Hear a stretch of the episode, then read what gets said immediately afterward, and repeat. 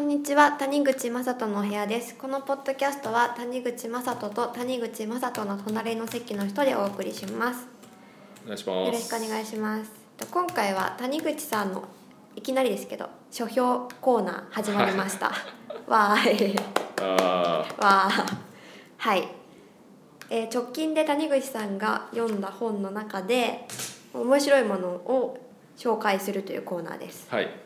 で私私は読んでないのはで、いちょっと聞いていきたいなと思うんですけど今回紹介する本のタイトルがはい反逆航路「反逆航路アンレッキー、えー、ジョですね」アンレッキーさんが書いた SF 小説、小説ですねですははいい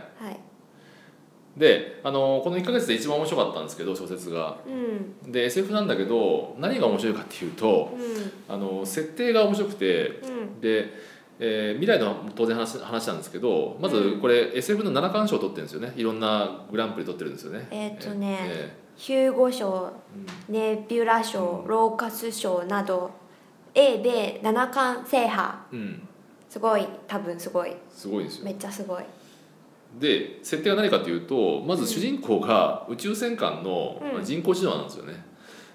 AI なんですよ、えー宇宙戦艦の AI なんだうんへーで、えー、とそれだと普通じゃないですかであのー、戦艦の AI って言われてもはあみたいな感じなんだけど、うん何が変わってるかというと、うんその AI っていうのがあの生物兵器もともと人間を改造した4,000人の兵士がいて、うんうんでその脳を全部共有してるんですよその AI がその4,000人とその宇宙戦艦ってい一うつ一つのあの個人なんですよ、はいはいはいはいでそういう複合体なんだけど一つの個性になってるのねあーで4,000人がわらわらと活動しててはいはいで惑星とかに降り立つと4,000人がバッと街に配置されてえあひ実態もあるんですか実体人間としての実体があるの AI だけど AI だけどその AI を埋め込まれてるだけでもともとは全部同じあの違う人間なんですえよ並列化されて並る列化されてるんですよああ立ちコマと一緒立ちこまと近いです互角状態ね、のううんうん、んうんで、えーそれが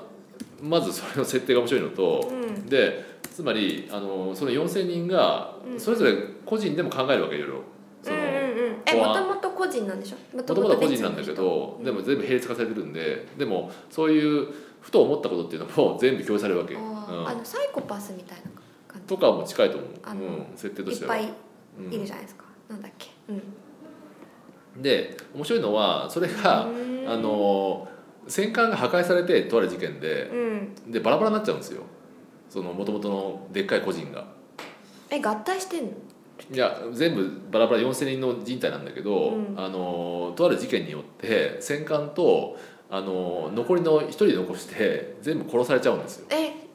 ぼっちになっちうゃう、ん、なんでそれまでのあの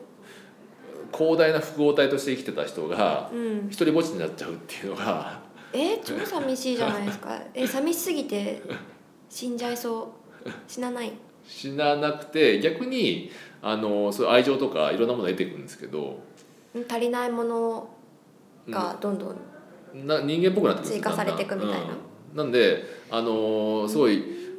孤独っていうのを結構扱っててあおーのーだからそういう4,000人状態から自分がねえ超不安じゃないですかそんなで4,000人兄弟がいたのにうん俺一人だけ残っちゃったみたいなお感じでそす松くんよりすごい4000人いやおそ松君と近いと思うんですけどうんで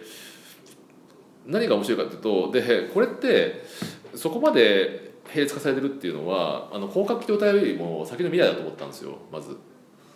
ああまあ広角機動隊は立ちコマだけですから、うん並列化されてるのはそうで特技にツイッターであの広角機動隊でも未来なあなんかうん、やつだって言ったらあの突っ込まれてなんて言われてましたっけえーっなんだとけなあのそもそもあ広角機動隊にはあの全文で、えー複合体としての子になるほどには情報化されてない時代っていうふうに前置きありますよってつまり、はいはいはいあのこの反逆航路っていうのをそもそも予言してるんですよあの広角機動隊が、あ の作者の人がね作者の人がななんだっけ名前忘れしたなんとかしろじゃなかったっけ、詐欺違ううんクッキーとうんじゃあどこまで広角機動隊すごいんだと思ったんだけどああもう広角機動隊は素晴らしいうんでもさ面白いよねだって複合体としての子っていうのがあのこの広角機動隊もその半夜頃の作者も未来だってことを思ってるわけだよね。うんうんあの来るのかなそういう時代がうんでも俺らとかでも LINE とかでさ常にブレストしてるわけじゃないですか、うんまあ、あれも近いっちゃ近いよね、うああ、ん、あれがその脳に埋め込まれてるだけであってでもっと無意識な状態がみんなぶつぶつ発言してるわけだから気持ち悪いです、でもそう向かうんだろうなって感じだよね、うあん、ーでもさっきねたまたま仕事術のインタビュー受けたんだけど、あインタビューだったんですかうんうん仕事術に関して谷口さんの仕事術に関して、はい、でそれがあの LINE グループでブレストを常にやった方がいいですよって話もしたんですけどうん、でもそれってやっぱりまあそういう一人なんだけどそういうチームというか複合体で動か動くのが、うん、まあ、ネットの場合いいんだろうっていう話なんだけど、なんか日本人ってブレストって下手くそで、うんなんかすぐ意見うんうん、なんか言えないっていうか言いにくいみたいな雰囲気で空気読んじゃって、そうだでねもうん LINE だと顔見えないから、まあフラットに、本当の意味でのブレストがしやすいかもなっていうのを思いますね、確かになんか時間差もあるから別にストレートな発言してもそんな気まずくならあなあいしそうあと、ねうん今そのグループ谷口さんがリンナを入れててリンナがうざいんですよみんながバカすぎてある人が「リンナうざいな」って言 ってて確かにと思ってまあで戻戻ると、うんあのたまたま今夏目漱石の「心」の小説読み返してるんですよはいでそれをあの、あの反逆航路と近いなと思ったんです話が、心ってどういう話でしたっけえー、と主人公が、うんえー、と K という友人を自分の下宿に招きますとはいでその下宿には下宿のあの、まあえー管理している、えーまあ、女性とその娘がいるんですようんでその娘をもともと主人公好きでうんでも K が好きになっちゃうんですよその主人あの女性をうんうんうんでそれを知った 主人公は出し抜くんですね K をはいはいでそうするとあの K は自殺してしまうんですよえ自分のせいで自殺しちゃったとか思うわけそれでそれでそれを国病んで、うんあの最終的にその主人公も自殺するんですけどあ二人とも死んじゃうんだ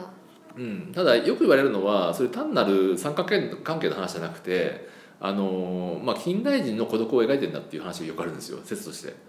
ほ例えば、あの反逆講話もそうなんだけど、ううんあのそれまでの明治の前っていうのは村っていう共同体があったわけじゃないですか、うん共同体があって米そ作っのてた中で、あのーまあ、結婚とかでも決められたわけじゃないですかで、まあ、明治になったんでさあ自由だと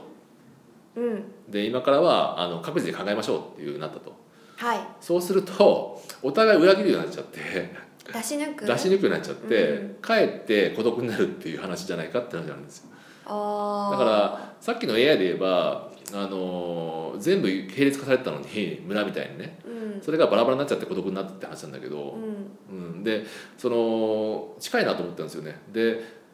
同時にあのおそ松くんとかも近いなと思ったんだけどうん6人兄弟がいてで仲良くやってるとうんでももう兄弟じゃないとお前らはで各自自由にやれっていうのを途端にうんみんなが裏切り合うっていう状あ態にーなはっいはいはてい孤独になっちゃうんだよねうんうんだからあのー自我っていうか個人の自由っていうのがうんかえって個人があのあーー不安と孤独に陥れるってことを夏目漱石に書いてんじゃないかっていう説もあるわけですうんうんでみんな自殺しちゃうっていうね 体験体験えみんな死んじゃうの孤独になるとみんな死んじゃううん、だから K が自殺したのは裏切られたんじゃなくて孤独だったからだっていうみんなが、おーうん一人になったってことを感じたからだって言って、なるほどねうんうんでもあの孤独というのは他者と自分が違うっていうのを認識するから感じるんうん、ですよねみんな同じって思ってたら寂しくないけどまあ、不自由でもあるもんね、うん、だからなんか一回その今孤独の時代だと思うんですけど反逆航路とかで見てると、まあ、うん広角機動隊もそうだけど一旦共同体があって村というでうん今解体されましたと、うんでも今、まあ、LINE でもそうだけどね情報によってうんどんどん共有化されてるわけじゃないですか並列化されてるわけじゃないですかうんだから、まあ、改めてなんか共有というかうん共同体に戻ってんだなと思ってんだけどああ、なるほどねでも自分の意思で決められるしねそのどの表立てに生きるかっていうのはグループから抜けるのも自抜け由ればだしいいねしね確かにうん、なんで、あのーそういう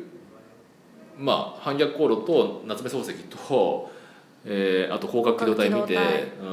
うん、で今孤独からそういうもう少し共同体の方に戻ってんだなっていうのを感じたんだけど揺れ戻しいろかんなな年が起こってんだなと思ったんですけどだからその中だと、まあ、仕事術の話でもそういう LINE 使ってガンガンブレストやっていこうみたいなやつでもそうですしその場合に社外で私やってるじゃないですか社外のメンバーとほとんど社ほ外とんど社外のメンバーのブレインを持ってるわけじゃないですか。うんなんでそういうふうに会社外でどんどんブレインを持っていきましょうって話をさっきしたんですけどインタビューで、なるまあ情報のね、うんやり取りには注意ですけどねあの、うん社外にそうですねそういう信用できる人をブレインとして ええ持っといた方がいいんじゃないかっていう、誰でもいいわけじゃなくてじゃあ谷口さん孤独じゃないっつうことでうん孤独ですねえ孤独なん ですかなるほどクリスマスどうしようか仕事なんじゃないですな、か、えーそうですねみんな会社に来るとみんないます 嬉しくないですね帰れる場所があった帰れる場所がありますよはいさあ仕事に帰りましょうかそうですね、はいじゃあそんな感じで、はいありがとうございます